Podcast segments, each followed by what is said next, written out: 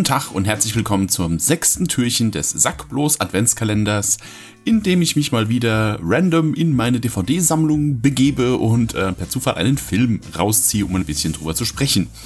Und dann gucken wir doch mal, was heute so dabei ist. Und zwar ist das... Oh. Okay, irgendwann muss das ja mal passieren. Jetzt ist es soweit. Ja, hört ihr das? So klingt eine noch original verschweißte Blu-ray, die hier im Regal steht. Und der Film, der sich da drin befindet, ist Trainspotting 2. Das Problem ist jetzt, ich habe den noch nie gesehen. Der steht, ich, der steht im Schrank. Ich habe ihn irgendwann mal mitgenommen, weil ich ihn halt bei Gelegenheit mal gucken wollte und äh, kam bis jetzt noch nicht dazu. Ähm, hm, tja, dann würde ich sagen, ich gehe den jetzt mal gucken. Bis gleich. So, Trainspotting 2 habe ich den jetzt auch mal gesehen. ähm, ja, das heißt, es wird jetzt ja so ein, so ein kleines äh, übers Knie gebrochen tatsächlich.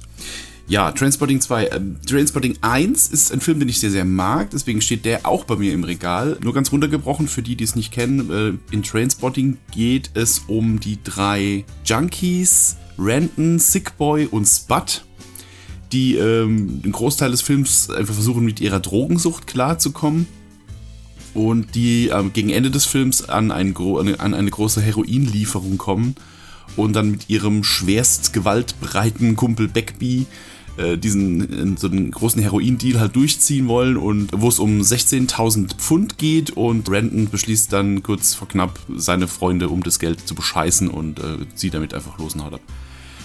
Das ist so im Groben die Handlung des, des ersten Teils und der zweite Teil spielt jetzt 20 Jahre später und wo man halt mal sieht, was aus den, äh, was aus den Jungs geworden ist. Renton, gespielt immer noch von äh, Ewan McGregor, hat es im Wesentlichen geschafft. Er ist nicht mehr drogensüchtig, hat sich ein einigermaßen normales Leben aufgebaut, allerdings ein sehr, sehr, sehr normales Leben. Also er ist absolut nicht glücklich, hat, macht, lebt halt ein absolutes Nobody-Leben. Arbeitet für eine Firma, die ihn demnächst wahrscheinlich rausschmeißt und er hat eine, eine Ehe, die nicht geklappt hat und so weiter und so fort.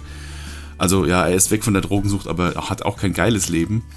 Spud hat es noch schlimmer getroffen. Er hat zwar auch versucht, von der Drogensucht wegzukommen, hat es aber nicht geschafft, ist wieder reingerutscht und hat quasi die letzten 20 Jahre immer wieder mit so einer so eine On-Off-Sucht ähm, gelebt und äh, hat eben auch sein Leben total versaut.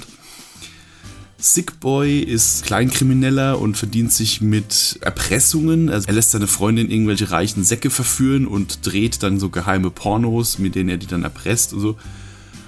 Und Beckby äh, sitzt im Knast seit 20 Jahren. Ja, und Renton kommt dann zurück in seine Heimatstadt, um erstens mal äh, Sickboy und Spud mal wieder zu besuchen, wo es dann erstmal zur großen Keilerei mit Sickboy kommt, der sich mittlerweile nur noch Simon nennt, nicht mehr, ähm, nicht mehr Sickboy. Und die sich dann wieder so ein bisschen zusammenraufen und dann auch wieder anfangen, kleinere Kriminaldelikte zu begehen, um Kohle ranzuschaffen. Und währenddessen bricht Beckby aus dem Knast aus und will sich an Randon rächen dafür, dass er im Knast gelandet ist. Ja, das ist eigentlich fast im Wesentlichen schon die Handlung. So eine richtige Story hat der Film tatsächlich nicht. Ja, ich finde es ganz cool, dass man diese Charaktere mal wieder sieht. Das sind halt eben auch die, genau die gleichen wie im ersten, auch die gleichen Schauspieler, sogar die gleichen deutschen Synchronstimmen, bis auf Sickboy, der hat eine andere Stimme gekriegt. Der übrigens gespielt von äh, Johnny Lee Miller. Den kennt der eine oder andere vielleicht aus Elementary, wo er den Sherlock Holmes spielt. Und ja, wo man halt so sieht, was aus denen geworden ist, was ich allerdings auch als so ein bisschen als Negativpunkt ähm, sehen würde, weil der erste Trainspotting, da sind die zwar auch alles furchtbar abgewrackte Figuren, aber der endet zumindest auf so einer hoffnungsvollen Note. Also Renton beschließt ja dann, das, das Geld zu klauen und gibt dann nur Spud irgendwie seinen Anteil ab, den er dem Schließfach stopft und mit den restlichen drei Viertel der Beute haut er dann eben ab und das, der Film endet eben mit so einem mit so einer offenen Shot wo er so in die Kamera läuft und grinst und man hat so das Gefühl, ja, okay, er ist noch nicht, er ist noch nicht aus dem Gröbsten raus, aber er hat jetzt die Mittel und äh, den Willen, sein Leben in den Griff zu kriegen und man geht davon aus, dass er das eben auch schafft.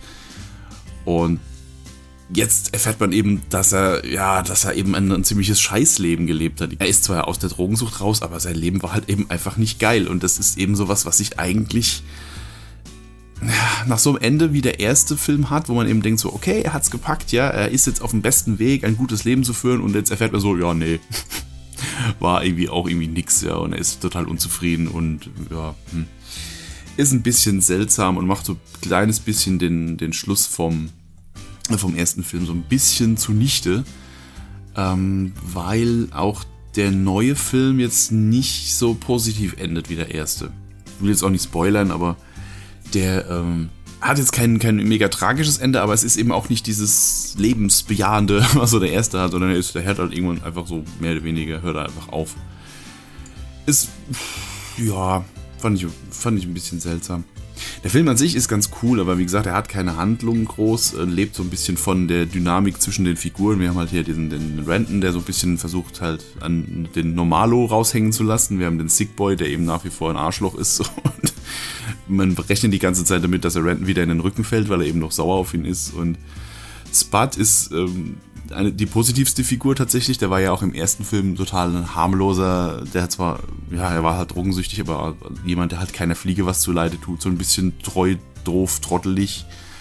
Und das ist er jetzt im Wesentlichen immer noch, nur dass er jetzt anfängt, als Aufarbeitung seiner Sucht quasi seine alten Geschichten aus seinen Junkie-Tagen aufzuschreiben. Also er, arbeitet quasi den ersten Film auf und alles, was seitdem in seinem Leben passiert ist.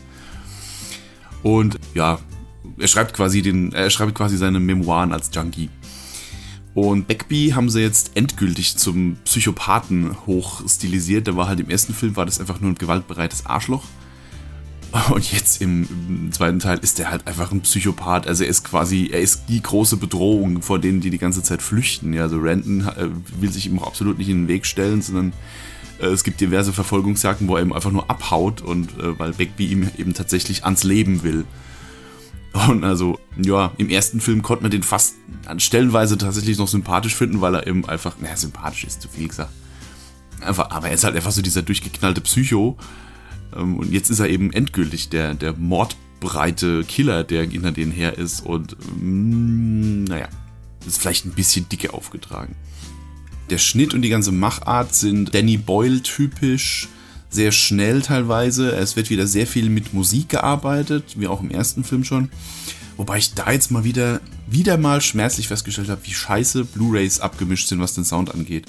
Also ich hatte jetzt glaub, noch nie einen Film, wo ich wirklich so oft die Fernbedienung in der Hand hatte, um äh, den, den Ton laut und leise zu machen, weil ähm, immer wenn Musik kam, hat es dir die Ohren weggeblasen und wenn dann Dialog kam, hast du nichts verstanden. Also muss mir mal jemand erklären, warum Blu-rays so furchtbar abgemischt sind. Das fiel mir in dem Fall jetzt wirklich extrem auf. Gerade weil halt wirklich sehr viel Musik im Film kommt und die halt auch wirklich laut über alles drüber tönt und so weiter und so fort.